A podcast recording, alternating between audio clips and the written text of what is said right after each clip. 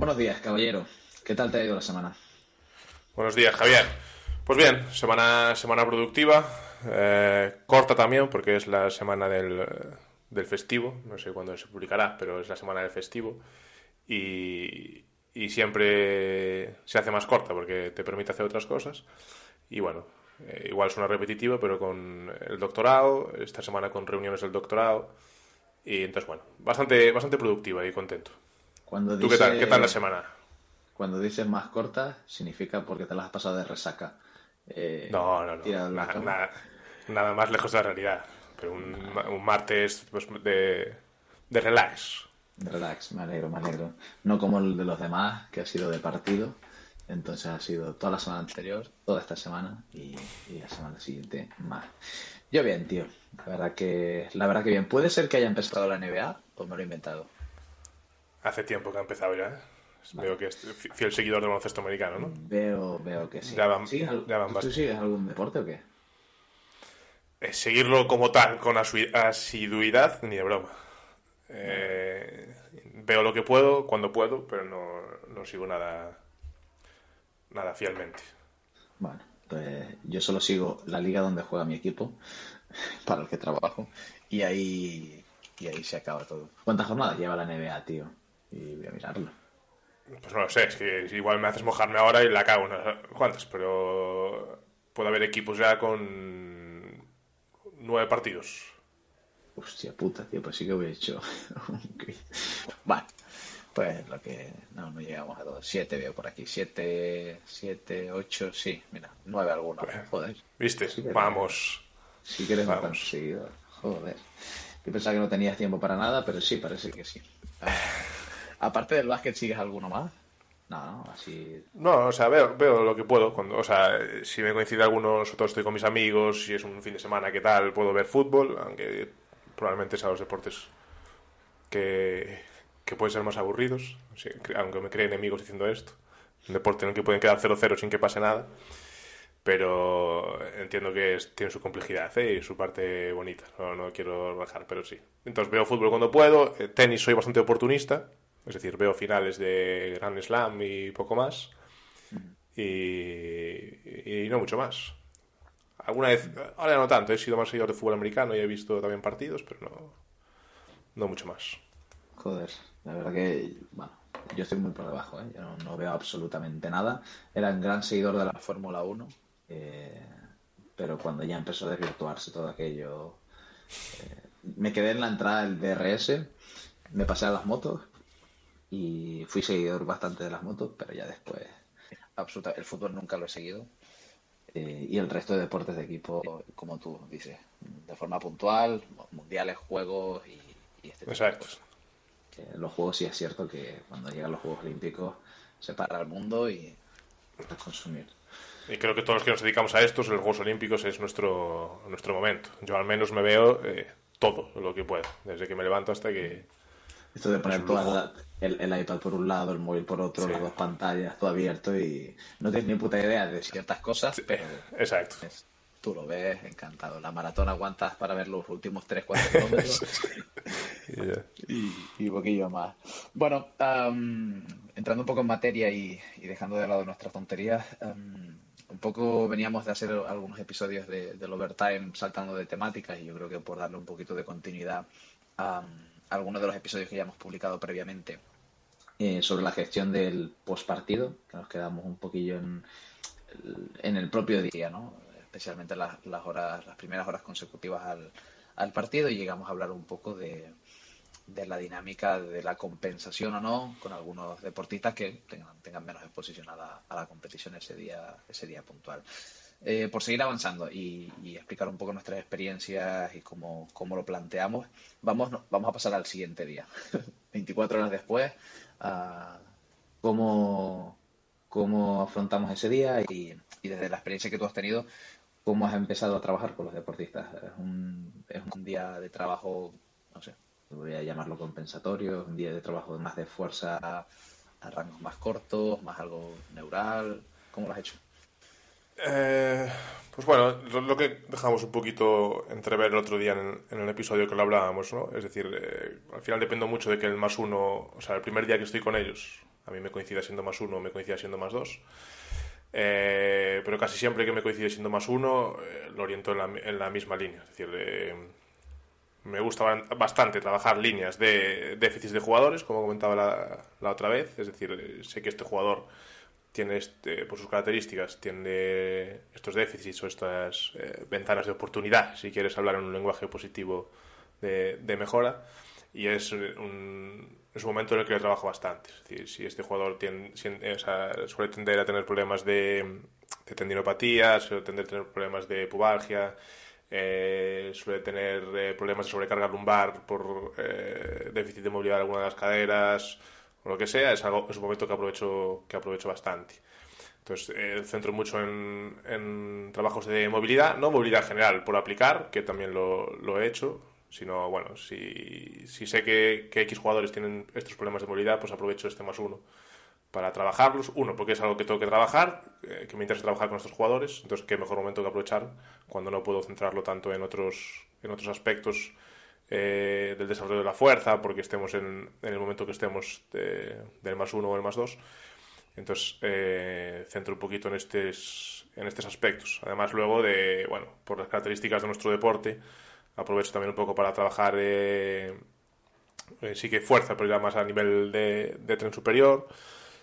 No me gusta que sea muy exigente a nivel central tampoco, a nivel, a nivel neural, porque eso ya creo que sí que tampoco me interesaría que, que afectara tanto a ese tipo de, a ese tipo de fatiga.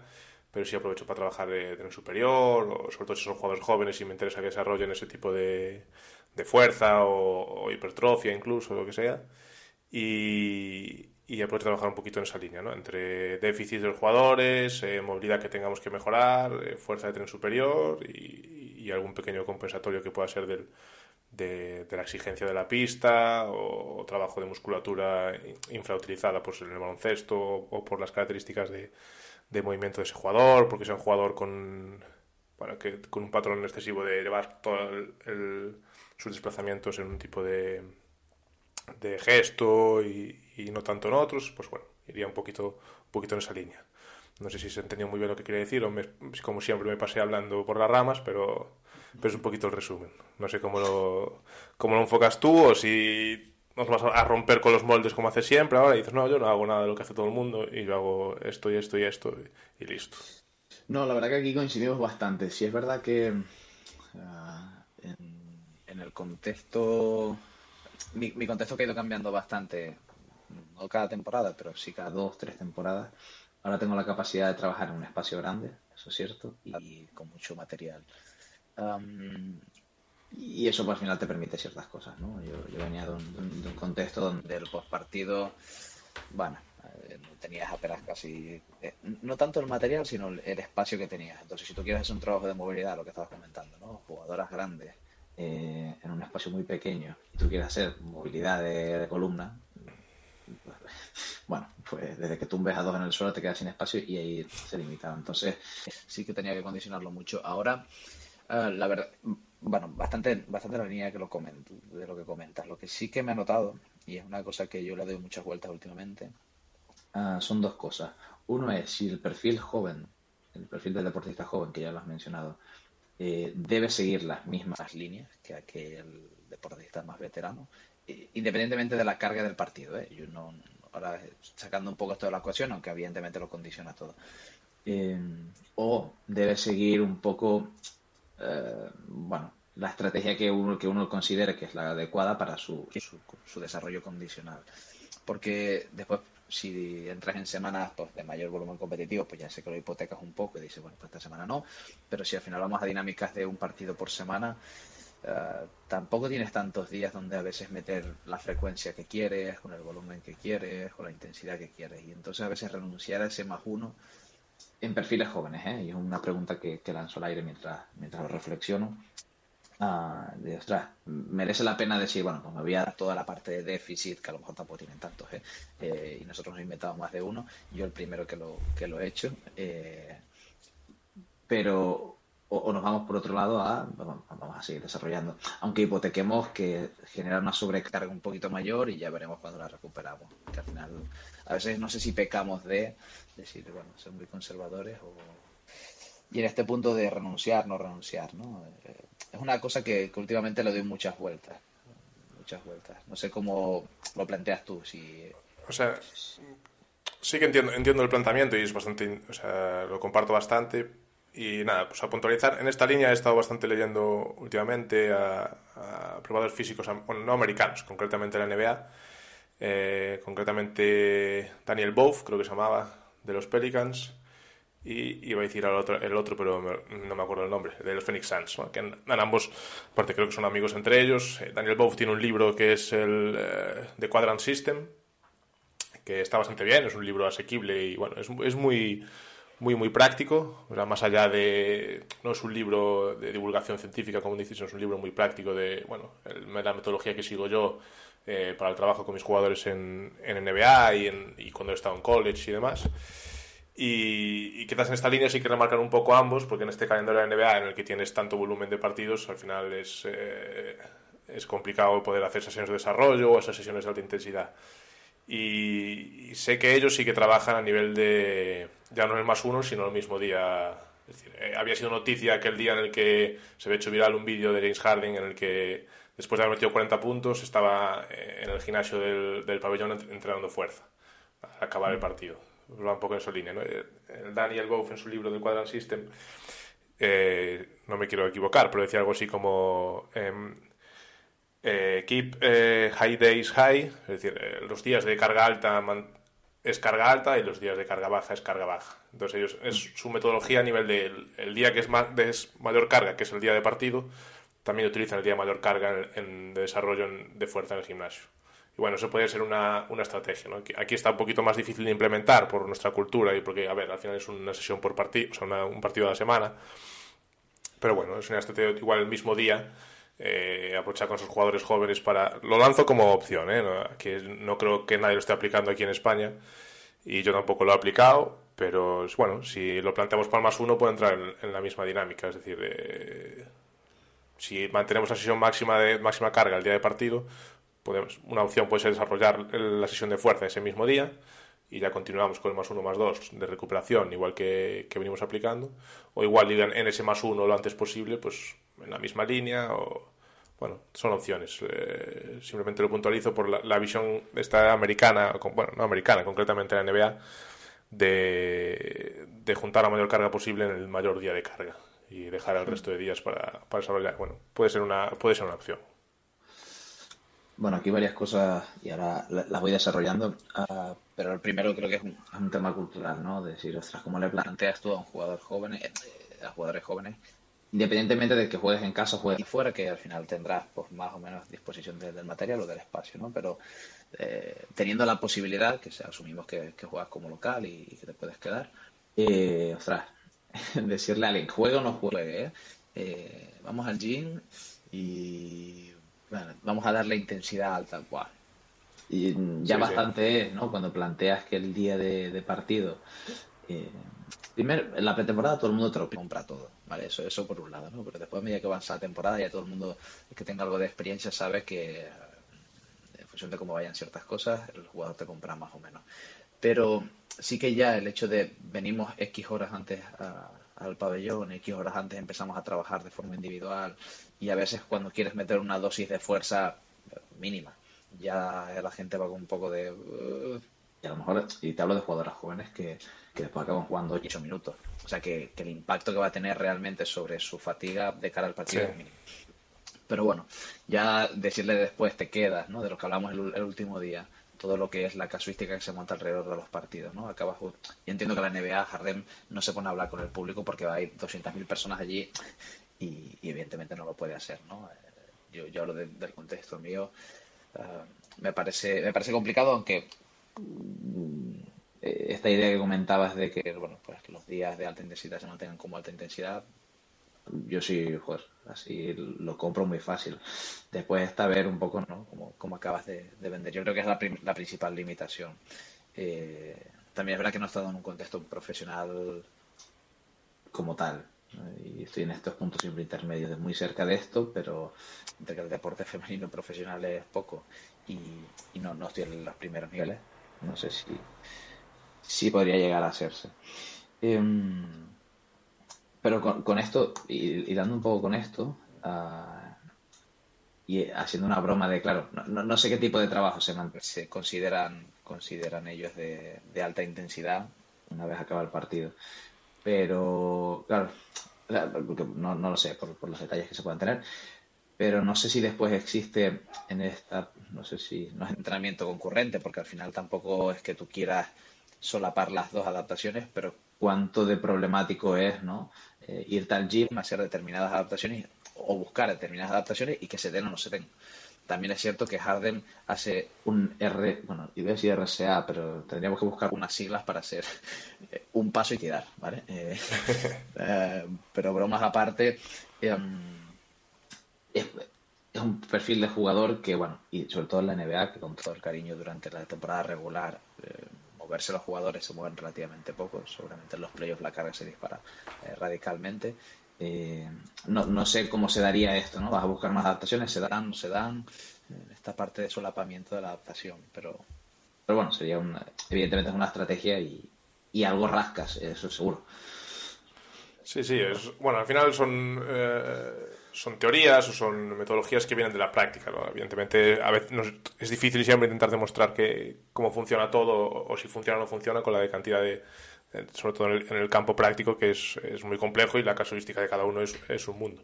Pero bueno, no deja de ser interesante, ¿no? Una opción más eh, a plantear o, bueno, su, su, razonamiento teórico puedes tener, con los conocimientos que, cada probador físico tenga de de, fisiología, de biomecánica, de, todo este tipo de, bagaje e información que tenemos que tener, bueno, puede tener su cabida, ¿no? Su explicación y demás. Luego, evidentemente, todo es mucho más difícil de hilar y puede, bueno, eh, haber agujeros por lo que se te escape algo o lo que tú comentas, ¿no? Hasta qué punto realmente eh, las adaptaciones se producen o, producen un tipo de adaptaciones el mismo día que acaban de producir, que acaban de darse otro tipo de estímulo también se produce. Bueno, son, son debates importantes a tener. Yo tengo el recuerdo de una de las clases del máster. donde nos conocimos, por cierto. Donde nos conocimos. No sé si fue Julio Calleja que estuvo hablando de estos temas, de cómo unas adaptaciones se anteponen a otras. Y creo que puede ser un tema interesante de charlar también en el futuro. Creo que cada overtime hablamos de que vamos a hablar de, adelante e invitaríamos a alguien, evidentemente, a charlar de, de esto. Pero recuerdo que comentaba que determinadas adaptaciones se anteponen Ah, y, especialmente, si no recuerdo mal, y aquí corrígeme si, si te acuerdas mejor, esas adaptaciones más vinculadas a la resistencia, esa, esa parte más aeróbica, se anteponían siempre a aquellas adaptaciones más de, más de la parte estructural, porque no, no, la parte neural creo que va por otro camino, pero si esa parte más de adaptación periférica sobre la estructura muscular, etcétera. Entonces, claro, ahí un perfil, voy a decir, perfil Raymond Green, ¿no? Que el cabrón está en todos lados de la pista, ¿no? Hablando un poco de, siguiendo la línea de la NBA, no tiene que ver nada con, con Harden que, que solo pasa de la línea de medio campo para atacar y un paso por la línea para defender. pero, pero bueno, seguramente sean cosas interesantes y, evidentemente es una solución práctica a todos los inconvenientes que presenta una competición como la NBA, eh, que creo que debe ser, si no la más densa del mundo, sí, sí, top 2 seguro, porque no, no, hay otras, otras competiciones que se juegan durante 82 partidos en, tan pocas semanas. Eh, pero bueno, y, quería preguntarte o, lanzar la reflexión de cuál es el criterio, volviendo un poco a cómo condiciono yo mis, eh, mis contenidos para ese día más uno, cuál es el criterio por el cual yo decido ah, que unos jugadores hacen determinado trabajo o no lo, o lo cambio. Es decir, normalmente se habla de los minutos de exposición, ¿no? Nosotros porque en el básquet quizás es mucho más, más bueno, no más fácil, pero sí que es una medida que nos ayuda un poco a entender la carga asumida, pero yo no, pero no deja de ser algo cuantitativo. Y cualitativamente falta mucha información ahí, ¿no? Y ¿tienes algún criterio o algún umbral que tú digas, mira, más 28 minutos, mmm, mírame y no me toques, un poquito de cariño, o no? Ojalá, ojalá lo tuviera, igual, igual decepciono con mi respuesta aquí. Pero sí, o sea, va un poco la línea. El criterio que utilizamos eh, la gran mayoría que, que trabajamos en esto, yo creo que siempre fue el, minutaje. Es decir, evidentemente el jugador que... Hay minutos establecidos muchas veces, eh, que si de 14 hacia abajo, que si entre 14 y, 28, de 28 para arriba. Bueno, al final son, eh, por poner algún lado, la línea de corte. Eh, para mí, bueno, evidentemente no es lo mismo jugar 28 que no jugar para el más uno, eso está claro, o jugar 35 que jugar 5, evidentemente. Ese ya es un factor que para mí me, me influye bastante. Eh, otro factor que me influye bastante a mí es, es la edad. Eh, es decir, yo al jugador de 33 años eh, con su bagaje lesional, molestias y demás, igual no, no, no, valoro igual sus 25 minutos que los 25 minutos del, chaval de 20 años con niveles de fuerza muy altos, con lo que eso supone para la recuperación. bueno, con, unos estilos, con un estilo de vida muy favorable para la recuperación y demás. Entonces, bueno, no solo entrar en los minutos de juego, en mi caso valoro mucho la edad, eh, valoro mucho el historial lesivo, es decir, eh, bueno, este jugador suele tener X dolores por temporada. Bueno, pues no, pues, ¿sabes? Prefiero en este caso eh, priorizar el, la, la, recuperación y buena adaptación a eso más que una sesión optimizadora o, o desarrollo que queramos, que queramos eh, buscar. Y otro punto sería el perfil del jugador, lo que hablábamos antes, ¿no? El perfil de, formación, de desarrollo, frente al perfil eh, que, hablando claro, esté de vuelta, es decir, ya esté en, en, en este equipo con el, rol que sea más de veterano, de, del rol que sea. Y, y por otro lado, eh, la, la, conversación con el jugador. Que hay un buen, buen mecanismo, una medición gol estándar, que es preguntar ¿qué tal estás? Es, creo que tiene bastante evidencia, hay de diferentes marcas también. Eh, pero sí, o sea, evidentemente me importa la percepción del jugador eh, y si puedo tener valores objetivos de que me indiquen la misma línea, perfecto. Yo utilizo el qué tal estás, pero si, si tú pudiese tener mediciones, sea de eh, de fuerza, eh, lo que hablábamos en, en, su momento, ¿no? De, bueno, X gesto, valoración de fuerza que me indique si los niveles de fuerza están recuperados o en qué punto de la recuperación están respecto a valores prepartido. Si tengo algún tipo de valoración de tipo de saltos repetidos, elásticos y demás, que me indique si ese, esa aplicación de fuerza elástica, reactiva y demás, también están los valores eh, de recuperación o no. Eh, si tengo HRV, también puedo indicar un poco a nivel más, eh, más general el estado de, de adaptación del cuerpo en, a, a, todo el tipo, a todo tipo de estresores. Bueno, si pudiera utilizar todo eso, perfecto. La realidad es la que he dicho antes de estos últimos dos minutos.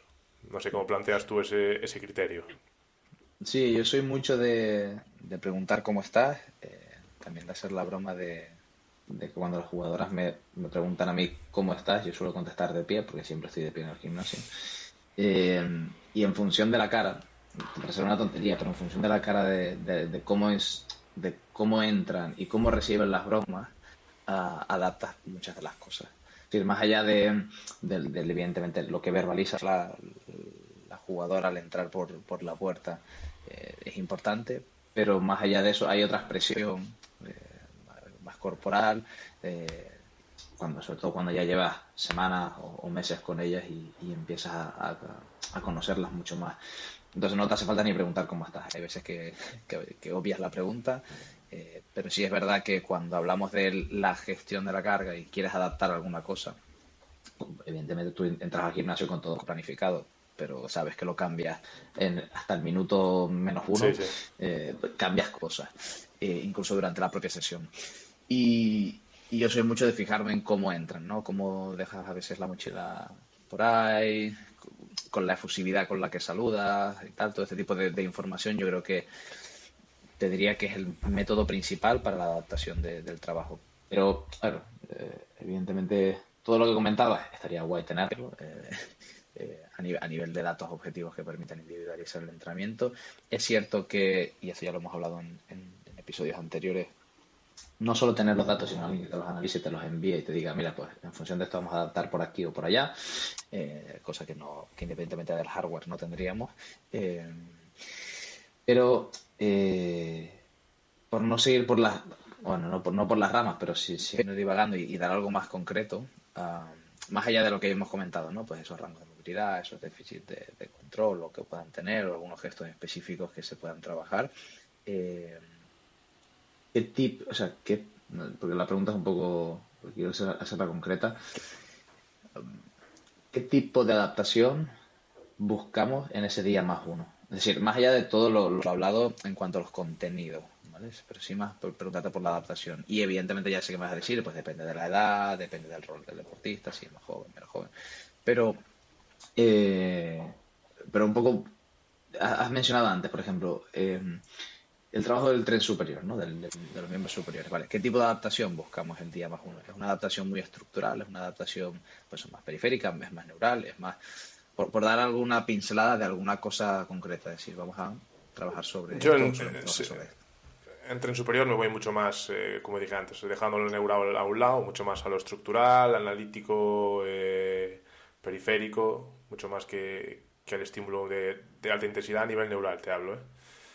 Y nuevamente en tren inferior, eso tal, busco adaptaciones eh, de trabajo de, de rango de movimiento y si hablo de estímulos excéntricos, que también comentábamos otro día que utilizábamos, pues un poquito más en esa línea. Casi me voy mucho más a lo, a lo estructural, por, por acumulación un poquito más de, de volumen que de, que de intensidad en sí, como, como una alta intensidad, una alta intensidad grande. Yo la verdad, que estos últimos años he ido cambiando, como decía, he ido cambiando cosas en función de la, disponibilidad de, de material, etcétera. Pero sí es verdad que esta última temporada y parte de la anterior, ah, he utilizado mucho el más uno. Voy a hablar ahora de jugadoras de muchos minutos y de cierta edad. Eh, hacer trabajos más de zonas de zonas de, eficiencia aeróbica, de capacidad aeróbica, sin ningún tipo de impacto. Es decir, yo, yo soy una persona que piensa a lo mejor de aquí a un tiempo cambio de opinión, pero que piensa que el trabajo metabólico, teniéndolo cardiovascular, no sé, el nombre que se quiera dar, eh, debe ser en pista y optimizar al máximo las tareas que se planteen en pista y no acumular más impactos de la cuenta. Y lo que sí es verdad que al final acabas echando de menos ciertas adaptaciones, ¿no? Y después podemos entrar si los trabajos de zonas de, zonas de frecuencia cardíaca baja generan o no, o facilitan o no la, recuperación, que eso es un tema de debatir en otro momento, otro tema de debatir en otro momento. Pero sí es verdad que, bueno, que tú vas generando también esa adaptación sin una fatiga muy grande, ¿no? Sabiendo que te quedan muchos días por delante para el partido. Y yo sí que tiro mucho de eso. Es decir, buscamos, lo hablamos hace, hace algunos episodios con la isometría, eh, jugadoras veteranas, eh, trabajos de isometría bajo, bajo tensión, es decir, la intención de, movilizar. Si tú dominas más estos temas, sí. Ah, eh, es el overloaded, que creo que son los, los, los que no se pueden movilizar, ¿no? Y el otro es mantener la la, carga, ¿no? Pues yo soy mucho de, trabajar eso aquí y, ese trabajo aeróbico. de, zonas muy bajas, a veces bici, a veces elíptica, pero bueno, que ya también tengan la sensación de que, bueno, de que han movido las piernas y demás, y yo, lo utilizo mucho. Y en cambio con las jóvenes sí que estoy empezando ya a ir...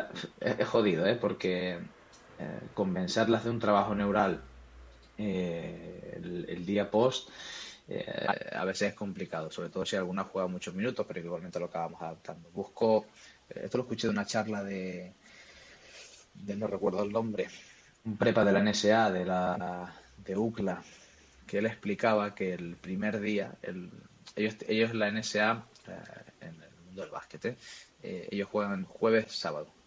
algún día puede cambiar la estructura de la semana, pero normalmente son las 16 semanas de competición son así y el día, claro, nunca tenían un más uno como tal.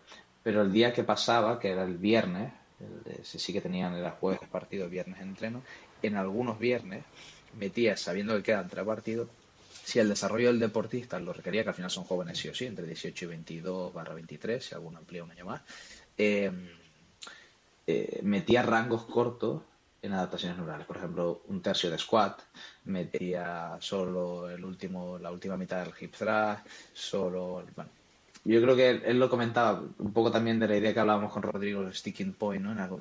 para trabajarlo por ahí. Eh, pero sí que es una cosa que me gustó, que lo escuché hace tiempo y, y estoy intentando implementar Ah, más allá de todo lo que, un poco también coincidiendo que todo lo que es el trabajo del miembro superior, eh, lo destino, yo no, quizás no soy muy analítico en, la selección del ejercicio. ¿eh? Eh, sí que tengo días de, de, de y estas cosas que, a lo mejor quien nos escuche y está, nosotros que nos hemos empapado mucho de la cultura catalana y del y del entrar por movimientos, que está muy bien, pero hay una cosa que es evidente, que se debe generar estructura por otro lado, yo no soy muy analítico en sí, eh, pero sí que meto esa parte estructural del miembro superior. Y en cambio, en el miembro inferior estoy buscando esto, es decir, donde tengo los déficits a nivel de cuando quiero trabajar pesado, dónde están los déficits de la jugadora y voy a buscarlos de, forma muy puntual, pues ese tercio de squat que al final es nada, pero sí que sobre todo la jugadora joven entrenarla también en la intención de la, movilización de las cargas, la sensación de la carga pesada sobre, pues en el caso del squat, por ejemplo, sobre la columna, la, mejora de las posiciones con cargas altas en el hip thrust, etcétera, etcétera. Y todo ese tipo de cosas las estoy empezando a implementar y creo que la respuesta está, siendo buena. Lo que pasa que el problema que, que, le veo, y es lo que me hace darle muchas vueltas, es el, volumen, ¿no? la carga que le das a ese trabajo. ¿no? Yo, tengo un perfil de este año de, jugadoras jóvenes que, mm, claro, que es que la mitad del equipo, digamos, es veterano por encima de los 26, la mitad del equipo está por debajo de los 26. Y claro, cuando tienes jugadoras de 18 años que juegan 27 minutos, eh, se te complica un poco porque tú la semana tienes que dedicar también a, ayudarlas a desarrollarse eh, a nivel condicional. Pero bueno, es una cosa que estoy empezando a implementar y la respuesta por ahora es buena desde volúmenes, que ya lo, ya lo comentamos en algún momento, de, un poco desde la progresión, ¿no? de volúmenes muy bajos, de pues, una serie, tres repeticiones, dos series, tres repeticiones y así vamos progresando semana a semana.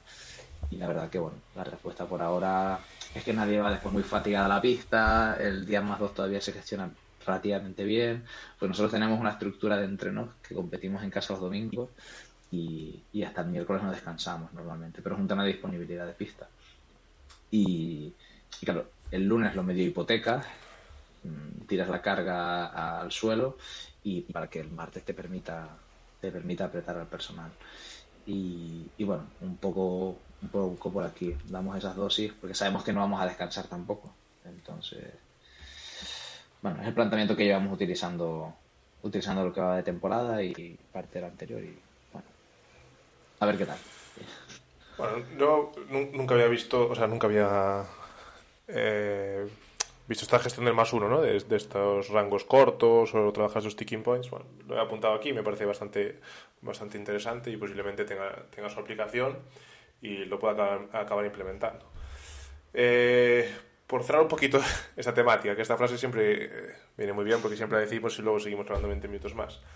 Pero creo que queríamos comentar también otra cosilla, ¿no? Antes de que se nos acabe los, los 20 minutos de podcast, que son 20 minutos de una hora. Pero un poquito en. También entra un poquito lo que hablamos, el, el, concepto de esto de microdosis, ¿no? Que también no es que esté muy de moda ahora, pero sí que se habla mucho. También el modelo muy NBA de. Bueno, eh, voy a evitar igual grandes sesiones de, de mucho volumen, eh, lo que comentabas ahora, ¿no? Igual empezar con una o dos series lo que sea. voy a evitar esa una o dos sesiones muy grandes en la semana y el resto nada.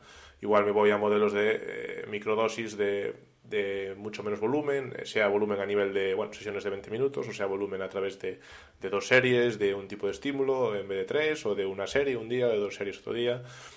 Este modelo, ¿no? Pero más repetido a lo largo de la semana, a lo largo del mes, depende si queremos abrir más, más, más micro, más macro. Pero bueno, eh, quizás hipotecar un poquito esa mentalidad más de dos estímulos muy grandes o un estímulo muy grande y no más a costa de esas microdosis de pequeños estímulos mucho más mantenidos en el tiempo. Es otra metodología que también podríamos entrar en el debate de si eh, llega al umbral necesario para producir la adaptación, bueno, todo este tipo de cosas que también daría, daría para debate interesante. Pero bueno, por, por plantear otro tipo de, de, trabajo que sé que se hace por ahí, que, que yo he intentado aplicar muchas veces ese tipo de microdosis también, pero que, que bueno, es bastante interesante y va un poquito en la línea que, que comentabas ahora.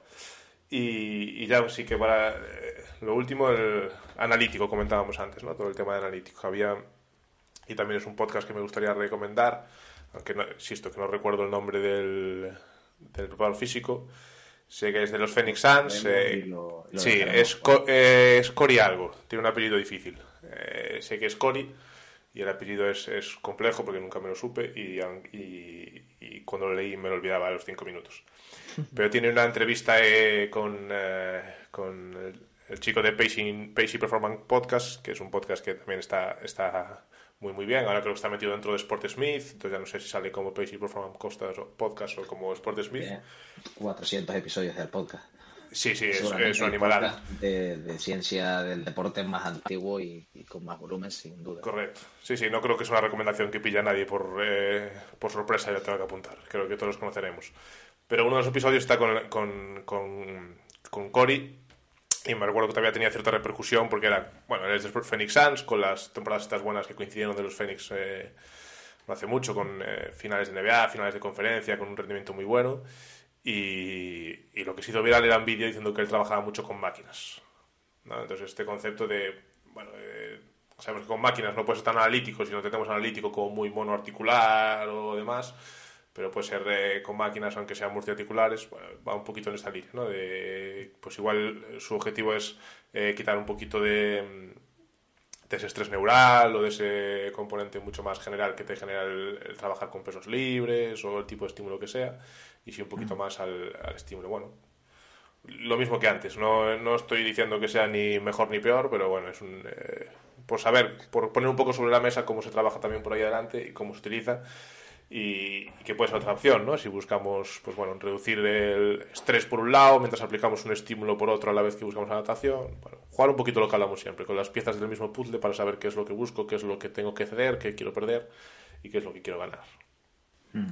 Bueno, también es cierto que en el mundo del entra el fitness también, ¿eh? es decir, el mundo del entrenamiento, la preparación física, el alto rendimiento y, y más, más popular, digamos también, eh, demonizarlo todo es una eh, es el pan de cada día, ¿no? Y, yo creo que cada uno pues tendrá pues sus estrategias. Yo, yo, estoy convencido de que eh, si toca priorizar algo no será lo analítico, evidentemente aquí coincidiremos sin lugar a dudas, pero que tiene su cabida en todo momento. Yo soy yo soy gran, gran amante de las elevaciones laterales y aquí hay gente que seguramente que nos escuche que diga, hostia, vaya, vaya puto tarado. Pues sí, los trabajo bastante eh, en diferentes tipos de, máquinas, incluso desde el peso libre con las mancuernas hasta las diferentes adaptaciones que se generan. Porque al final las palancas no, funcionan igual, desde la polea, desde los elásticos, etcétera, etcétera.